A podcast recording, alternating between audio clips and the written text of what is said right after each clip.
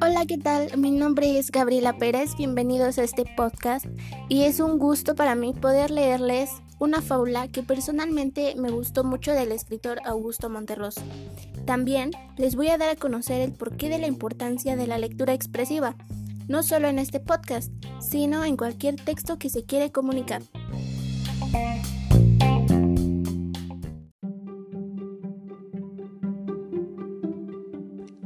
Sin más preámbulo, comenzaré con la lectura de la fábula, la cual se titula El camaleón que finalmente no sabía de qué color ponerse.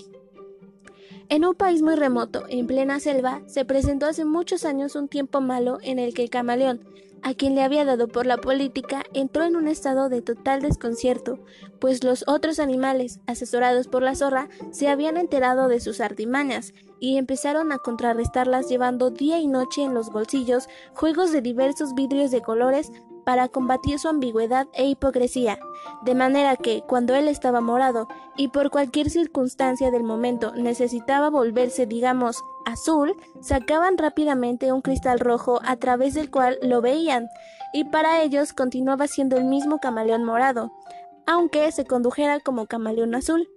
Y cuando estaba rojo y por motivaciones especiales se volvía anaranjado, usaban el cristal correspondiente y lo seguían viendo tal cual.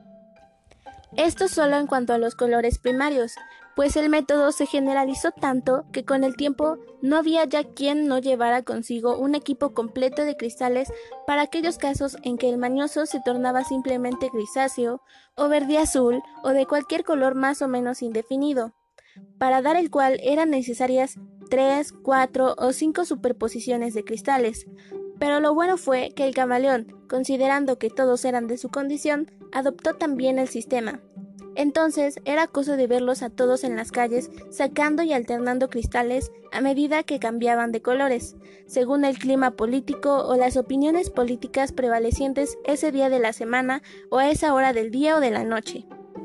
Como es fácil comprender, esto se convirtió en una especie de peligrosa confusión de las lenguas, pero pronto los más listos se dieron cuenta de que aquello sería la ruina general si no se reglamentaba de alguna manera, a menos de que todos estuvieran dispuestos a ser cegados y perdidos definitivamente por los dioses.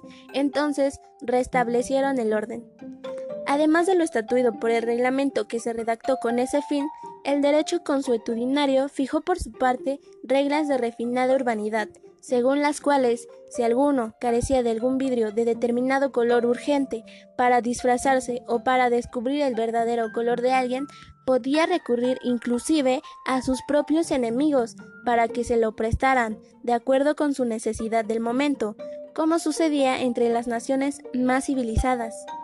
Solo el león, que por entonces era el presidente de la selva, se reía de unos y de otros, aunque a veces socarronamente jugaba también un poco a lo suyo, por divertirse. De esa época viene el dicho de que todo camaleón es según el color del cristal con que se mira.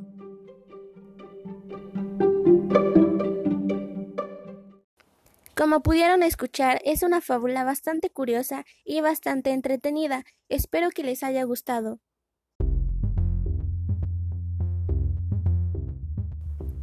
Finalmente, quiero añadir en este espacio la importancia de la lectura expresiva durante este podcast, pues al narrarles la fábula tuve que hacer uso de cierta entonación, enfatizar ciertas palabras y expresar con la voz algunas emociones para así poder mantener la atención del público que me escucha. Por esto es importante hacer uso de la lectura expresiva al comunicar información, porque de lo contrario lo que se quiere expresar se convierte en solo una aburrida lectura que no capta la atención de nuestros receptores.